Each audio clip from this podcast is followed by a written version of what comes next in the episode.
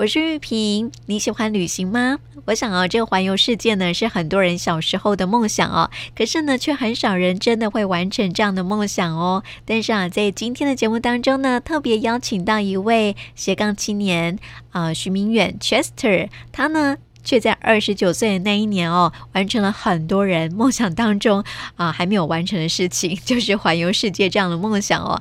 而且呢，还写了一本书《两两那一年我在世界遇见的两人旅行事》哦，跟大家分享他的游记旅记。嗯，你可以把这本书呢当成是一本背包客的旅游工具书，又或者呢，你可以把它当成是两性相处的书哦。旅记跟两性相处有什么关系呢？是不是还蛮？特别的好，在今天呢，就邀请到 Chester 来跟我们来聊书、聊旅游、聊两性相处哦。Chester 你好，嗨，听众朋友大家好，主持人好，你好。我们先来聊一下哈，就是大家很想了解说哈，哎，你的这个啊、呃，在二十九岁那一年哈，就可以去环游世界哈。不过在这之前，我想先问你一下哈，因为你这位斜杠青年哦，做过很多的事情，呃，像是你之前是药师，对，对不对？错。然后后来又去当了广播节目主持人。然后在台中，对，然后又自己创业哈。那这个这样的斜杠青年哦，你怎么样去启动你的旅游的第一步的呢？嗯，其实我觉得大家应该都蛮喜欢去旅游的啦。但旅游的第一步，只是看我们的距离是长还是短，对不对？嗯。所以短的话，准备不用那么多；但长的话，大家就会思考我们自己有没有什么假，或者说我们有没有多少钱可以出国旅游。所以。呃，我觉得，我觉得旅行是大家都喜欢的，包含现在疫情后，我们大家也是在好稍缓下来之后，大家到那种观光景点就会天呐，到处排队，天呐，对不对？所以我觉得在旅游中，呃，如果我们真的要做一个长的旅游呢，其实是要比较长的准备的。嗯，对。那我大概准备了两年半左右，对，环游世界这一件事情。嗯。是，所以什么样的呃，在什么时候就启动说，哎，很多人在小时候啊，就看看那一些呃，这个电视节目啊，看看旅游的书啊，就说，哎，我要环游世界。像我自己小时候也是这样子哈、哦。但是真的要鼓起，对对对对，但是真的要鼓起勇气，真的是不太容易。刚刚 Chester 也说到啊，因为现在很多人哦，就是说这个呃，工作呃，出出了社会，在年轻的时候啊，学生的时候没有钱嘛，对不对？然后在工作之后，出了社会之后，为了工作哈，为了呃养家活口，或是为了生计，然后你可能在工作当中啊，就变得很忙碌这样子哦。所以很多人都觉得说啊，旅游就是要有钱有闲啊。如果在国内那还好，很好安排，你知道吗？但是要飞到国外去，特别是环游世界，你看你要花多少时间才能够去做这件事情哈？那你怎么会有勇气呢？可以抛下你的工作，然后去旅行呢？嗯，我觉得刚刚主持人有讲到关于，就是我们都等到大家有钱有闲之后才去旅游，才去环游世界。但大家可能不太清楚知道说，如果我们今天在旅游中，我们并不是把它视为，哦，我这是去玩乐，我可能是去国外真的去考察，或者说真的把国外可以，呃，对于带回台湾这一件事情可以做的事情，把它带回来的时候，我觉得应该大家就会。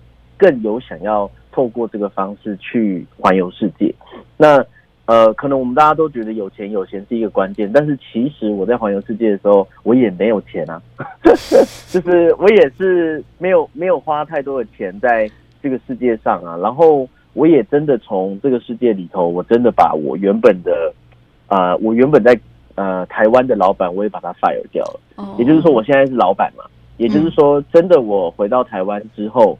呃，包含我在旅行中遇到的环游世界者，因为我们一定会知道哦，他现在正在环游世界，跟我一样，我们就会留下一些资讯。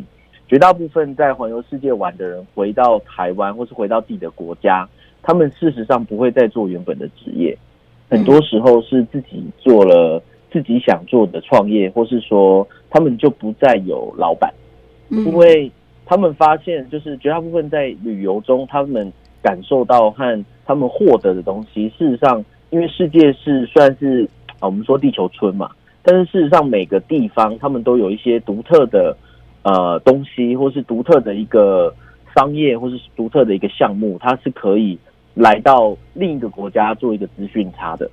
嗯，所以在像我，我举个例好了，这个我昨天也跟我朋友刚好有分享到，在我在环游世界的时候，台湾呢还没有 Uber，对，Uber 现在就是在台湾很很盛行，对不对？嗯，那当时候我在美国的时候，我的朋友呢，他晚上就是因为我要去赶飞机，接着呢他就跟我说，来，那我已经。请人来载你了，我就说哦，这么好，这么尊荣，是不是？所以那个时候我的认知都只有 taxi 而已，真的只有 taxi 而已。所以那个时候他就从呃他的家里，然后呃叫了一台 Uber，但是我不知道那时候那那个叫做 Uber，它黑色的。接着一下去呢，我就坐上了车，我也没有想太多，我想说我朋友已经帮我安排好了。接着我以为他是 taxi，所以在一路上呢，这一个 Uber 的司机一直在跟我聊天，我就想说这个 taxi。的的的大哥怎么这么爱聊？接着来到来到机场的时候呢，我就想说啊，那好不容易来到机场，大概开了四十分钟，我想说应该也不便宜，所以我就说啊，那多少钱？接着呢，这个 Uber 司机呢，我还是以为他是 taxi 司机，他就说哦，没有啊，你的朋友已经刷卡完了。哦，在那个时候我还不知道的叫 Uber，所以我就急急忙忙我就传讯息给我的朋友说，哎，他怎么已经可以刷卡？因为在那个时候，哪有人在想说坐 taxi 可以刷卡的，根本没有这一回事。所以那个时候他就说：“哦，没有啊，我已经帮你付完了，因为这是我们的 Uber。”那个时候，因为 Uber 也从美国来，那个时候其实我就看到了 Uber 在还没有进台湾的前两年的样貌了。嗯，但我想要说的是，我在世界看到这样的东西超过一百种。嗯，这样大家可以理解，就是其实旅游不是玩了。嗯，就是当我回到台湾的时候，我做的每一件事情全部都是全台湾。算蛮前面的新创了，所以，所以我才会说，嗯，其实大家可以看待旅游，可以把它看待成学习，可以看待成拓展视野。那有些人可以看待成，他可以把这一个环游世界带回来，成为他的商业。嗯，所以，所以我觉得蛮有价值的。嗯，所以你觉得旅行啊，就是改变你对自己人生跟工作的想法，就对了。嗯，其实改变很多。嗯，所以我觉得这是一个很棒，但是一定要是这个呃背包客旅行哦，不是跟团去旅行，对不对？跟团旅行很贵，跟团旅行如果环游世界八十天，大概三百多万。啊、哦，对。但是我没有，我没有，我没有那么多，我六十万就环游世界了。哦。那也是哎，可是我想问啊，你花了两年的时间啊，但是这个呃规划在你的脑海里面是不是已经放了很久一段时间？因为你看哦，你要花六十万元哈，然后花了哎多久环游世界？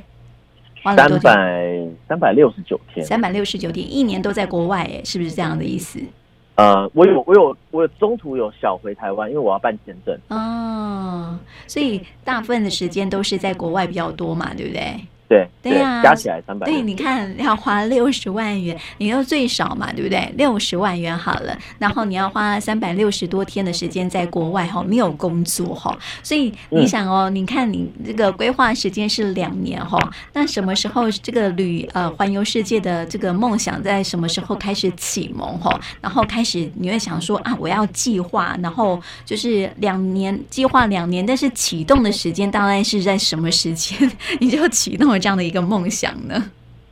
嗯，我觉得，我觉得启动都是都是有冥冥之中有人推你一把了。啊，真的吗？就是是啊是啊，我我我在存钱的时候，其实我也没想太多，我就是想要存一桶金啊。嗯，谁都是想要存一桶金，所以我在存一桶金的同时，边工作边打工，边呃做我的功课，因为我要把呃很多的资讯累积上来，然后在旅啊、呃、在累积这些经验的同时，我也还在我也还在旅游。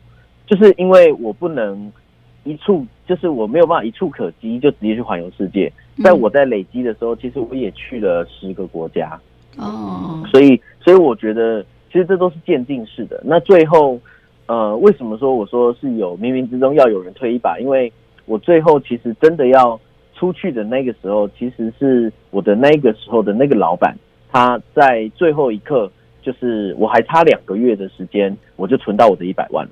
接着他就呃可能透过一些方式，然后等于是把我们把我支遣了。嗯，对，所以那个时候我还差两个月的薪水嘛。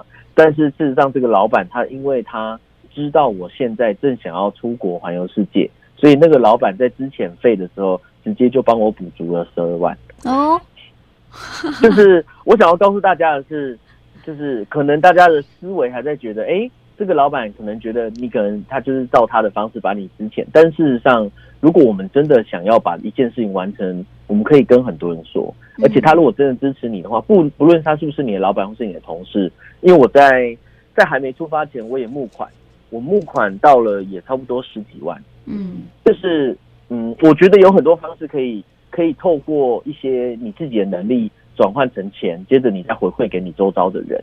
那我那个时候就是那个老板，他之前的我给我十二万，补助我百万之后，我在募款，就是到世界各国，因为我去了六大洲，所以基本上我到世界各国我是会买明信片的，所以我就在网络上做了一个网站，说我在世界各国我会去哪里哪里哪里哪里。那如果你想要买明信片寄给你的话，那我这边就有几张多少钱，然后一套多少钱。所以在那个时候，我已经做了很多这个项目的，啊、呃，在世界各国，我可以同时间买明信片，然后寄给朋友，然后啊、呃，我还记得有一张有一张明信片是我在南极船上买的，嗯、那一张明信片呢，五美金，再加上一美金的邮寄费。他们在南极的南极的那个部分有一个英国的呃邮筒，那那个时候我还在那里把一张南极的明信片寄给我的所有的朋友。嗯，哎、欸，很特别哎，这个南极哦，不是每个人都能够去的地方，对不对？是是是，所以所以其实真蛮蛮有趣的啦。就是大家可能都会觉得，哎、欸，钱哪里来，或是什么东西哪里来？但是事实上，嗯，我觉得它的过程当然是呃蛮艰辛的。但是我说，其实在这个过程中，其实也学了很多关于。其实我们不一定说我们自己的职业赚得到钱，或是我们事实上有很多的能力和方式。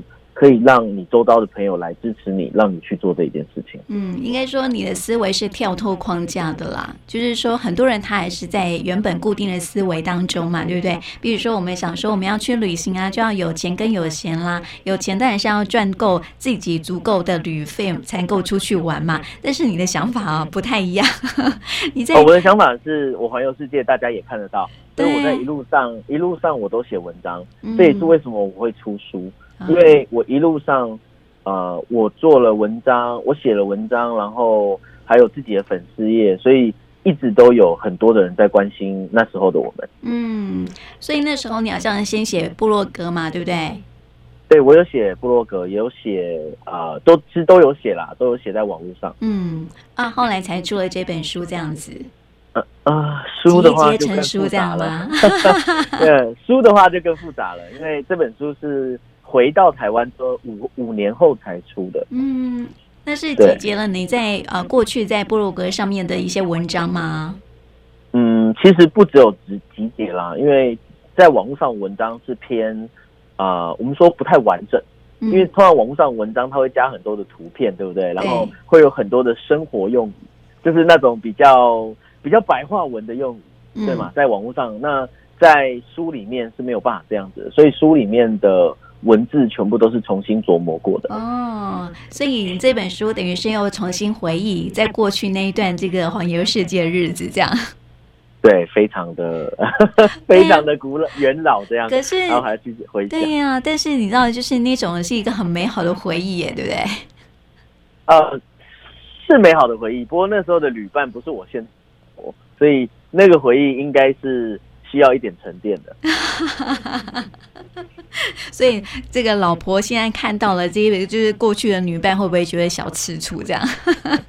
嗯，我觉得绝大部分的女性都会，但但我觉得她很支持我这本书，嗯，就是应该这样讲，我有我有很成功的说服她了，因为、嗯、因为基本上这一本书啊、呃，不是不是只有我希望出这本书，其实我周遭的亲友或是。曾经知道我在环游世界的人都希望我出一这一本书，嗯，因为这本书等于是带着他们看见这个世界。嗯，没错没错，因为在这本书当中，我也看见了一些。我之前很想去的地方，但是好像都到不了的地方，比如说可能很遥远。对对对对，像你刚刚说的南极呀、啊，你看这个南极的票一票难求，哎，对不对哈？还有亚马逊河流域这样子，所以我就很想问，哎，我先问一下哈，哎，我们待会再问一下两性关系好了，我现在先来了解一下，就是说你在环游世界的过程当中，哈，其实我们看到，因为你很喜欢一些古文明哦，然后呢，我发现你去的地方都是我们。呃，在书里面看到，然后呢，也曾经幻想去当一个冒险家的时候会想去的地方，然后这个但是好像都到不了的地方，非常有特色，像是呃秘鲁啊、亚马逊河啊，刚刚讲到南极的部分哈，你是不是可以跟我们分享一下你印象很深刻的景点，或是有没有发生什么样有趣的事情呢？你要听恐怖的呢，还是听呃？我可以都想听吗？我可以听很恐怖的，还有听很有趣的吗？先来讲讲恐怖的好了。恐怖的吗？嗯，恐怖的，我觉得在在南美洲遇见的，其实都还蛮恐怖的。怎么说？就是、有食人族哦？不是食人族啦，其实是因为 在在在旅程中，我们都很小心。嗯，那因为很小心的原因，是因为在在旅途的过程中，我们很奇很容易变成。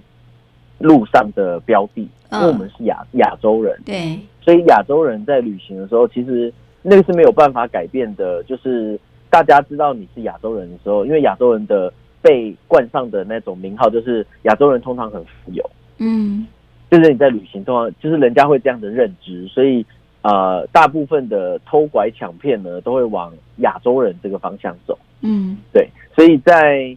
我记得在不管是我在阿根廷，还是我在智利，还是在秘鲁的时候，其实我们晚上都没有办法出门。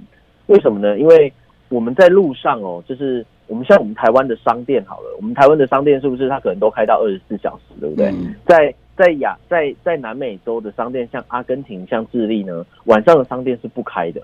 应该说不要说不开，他们是晚上大概在五点多的时候，他们会把。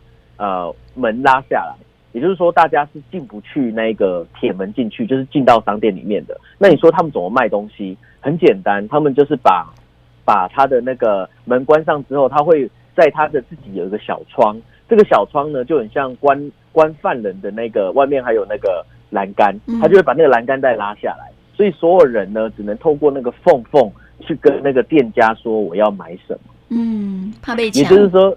对对对对对，就是连当地人都怕被抢，所以所以在那边我遇到了蛮多的华侨。那华侨呢，他都跟我说晚上就是尽量不要出门，嗯、然后呃也而且在你要去买东西的时候，其实你也要小心，因为你去买东西的时候，通常呃后面的人他都会站在你后面嘛。嗯、那你的钱从哪里？